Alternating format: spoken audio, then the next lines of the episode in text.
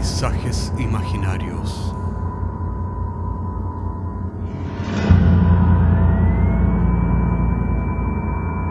Una producción Cortés Rojas. Temporada segunda. Episodio octavo. El monje iluminador.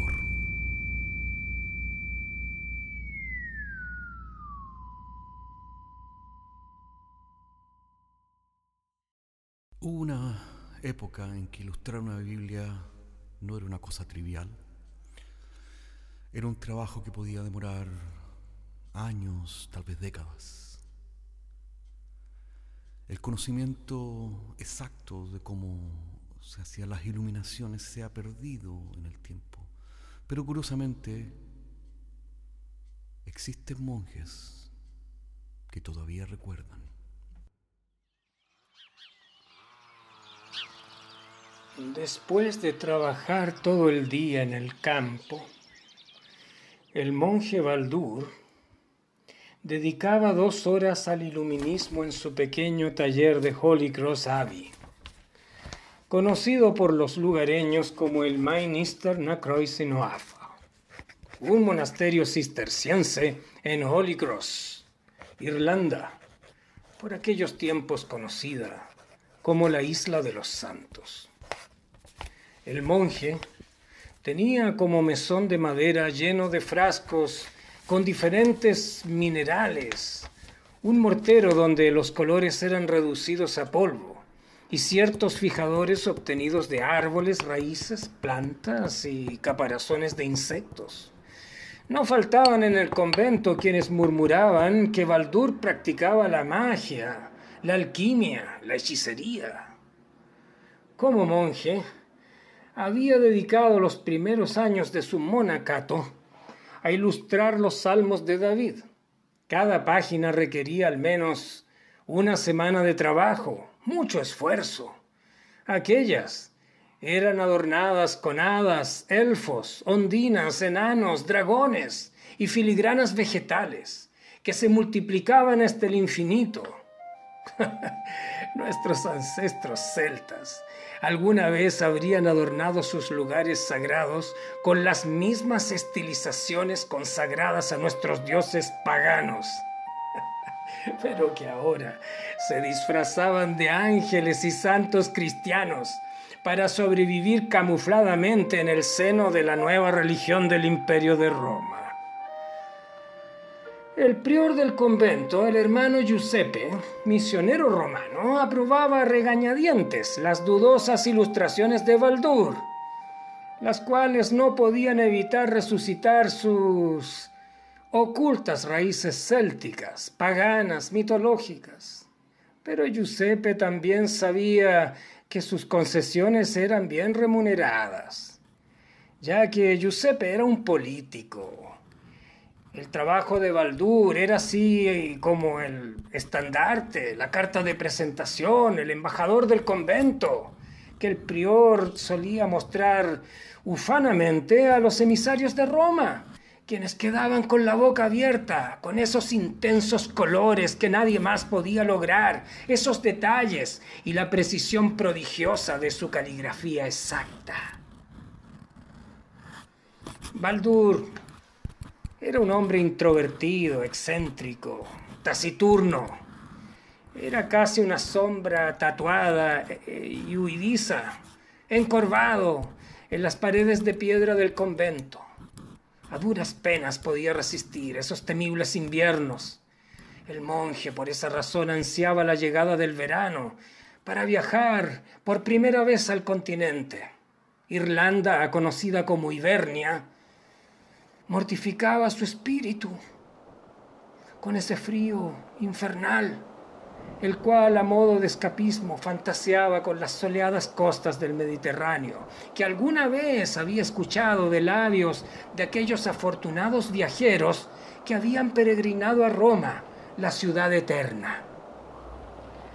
Dos veces al año llegaba un carruaje al convento con los enseres indispensables, a saber, papel, tinta, sal, todo desde Mainland, el continente, También llegaban noticias y documentos papales sellados con lacre con el diseño del reverenciado anillo del pontífice, que el hermano Giuseppe debía comunicar a los monjes.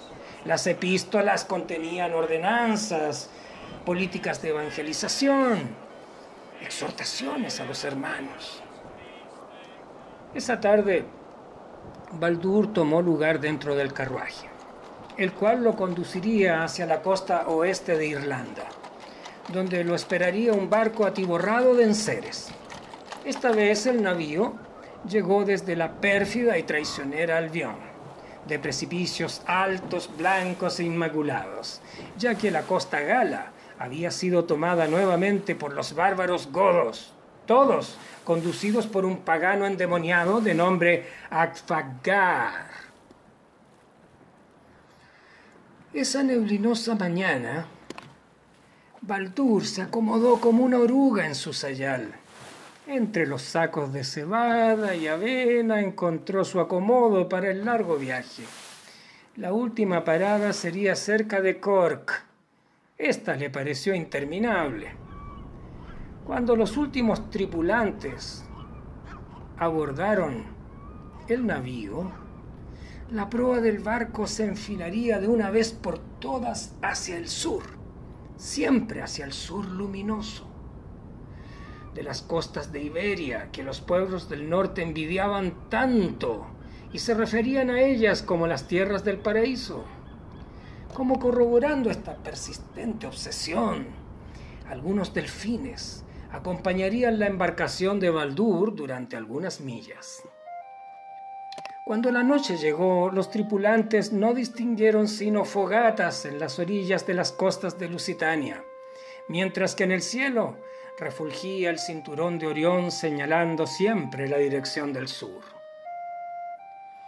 Al amanecer siguiente, los tripulantes distinguieron a estribor algo parecido a un a una piedra traslúcida, algo así como un ágata celestial aureolada con colores boreales. Los monjes se persignaron, presos de un terror sagrado.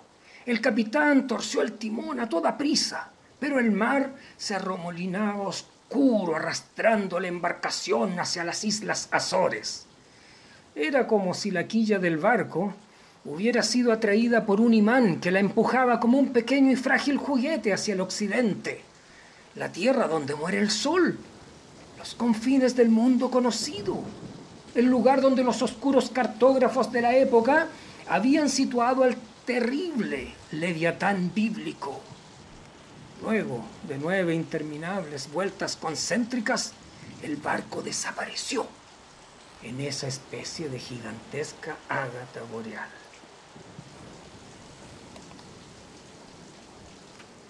Cuando el monje despertó, se vio a sí mismo sentado entre ruidosos turistas de un barco petrolero con bandera italiana, que llegaba al puerto de Ostia, en el Mediterráneo. Había perdido completamente la noción del tiempo. Mientras tanto, un chofer sin afeitar que vestía una, una gorra cebosa de taxista y que no paraba de hablar a viva voz por su celular, lo esperaba en su taxi el cual logró sortear el bullicioso tráfico anárquico e infernal de la caótica ciudad de Roma, envuelta en el dorado sol del mediodía. Las bocinas sonaban como una orquesta por todas partes, mientras que algunas intrépidas motonetas Vespa sorteaban las pistas y se ubicaban temerariamente entre los autos. El chofer agitaba las manos y profería insultos por doquier, mientras se dirigía a toda prisa a la piazza del Tempio di Diana, al tiempo que alargaba su mano derecha hacia el monje exclamando, Più soldi, cara, più soldi. El monje, por toda respuesta, ofrecía su inexpresivo rostro de hombre nórdico que no le hacía ninguna gracia al exaltado taxista. Finalmente el monje descendió en la piazza, donde lo esperaba algunos relajados hermanos cistercienses en las puertas del monasterio, mientras uno de ellos se hacía cargo de las reclamaciones del señor autista. Para sorpresa del monje, Sus manos encontraron casi por casualidad en el bolsillo de su sayal la llave exacta de la celda donde lo esperaba un sólido escritorio, una mullida silla y un antiguo y enigmático manuscrito sagrado. Su misión en ese convento romano era, eh, ni más ni menos, restaurar ese antiguo tesoro escrito e ilustrado en Irlanda en el año 1200 por un monje oscuro, taciturno y errático llamado Baldur del cual se decía que había muerto frente a las islas Azores, junto a otros tripulantes de un navío extraviado, prisionero de una inusual tormenta eléctrica ocasionada tal vez por los despiadados vientos polares del Aquilón.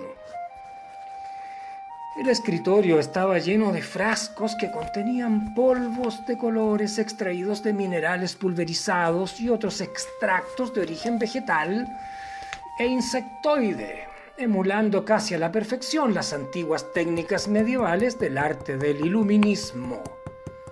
Todos los materiales estaban dispuestos según las precisas instrucciones para restaurar los desvanecidos colores de las páginas de los salmos, que con los siglos se habían convertido poco más que en el polvo de un cementerio. Se decía de este monje que era el mejor restaurador de libros medievales que jamás se hubiera conocido. Su fama alcanzaba varios países, por lo que se le habían asignado las más importantes tareas de restauración, muchas de ellas guardadas como tesoros en los museos más prestigiosos del mundo. Este hombre tenía una habilidad especial. Tenía una extraña familiaridad con el olvidado y complejo arte del iluminismo, al punto de haber revivido aquel antiguo arte con los mismos usos y costumbres de la época, como si le fueran propios. Era como si desde siempre conociera el oficio. Era como si hubiese nacido especialmente para ello.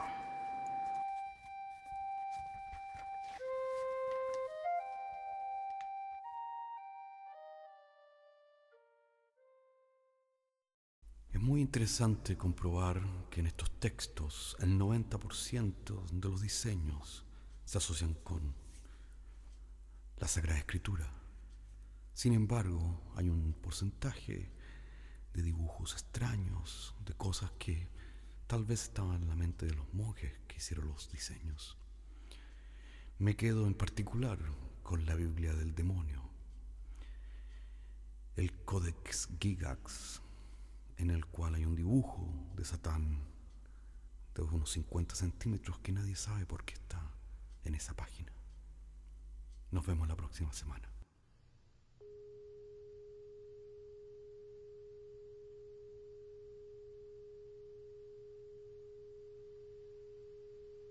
Paisajes Imaginarios es un podcast semanal que se distribuye con una licencia pública general. Puedes encontrarnos en iTunes, Spotify o donde quieras que escuches podcasts. Contáctenos a paisajes.caco.cl. Hasta la próxima semana.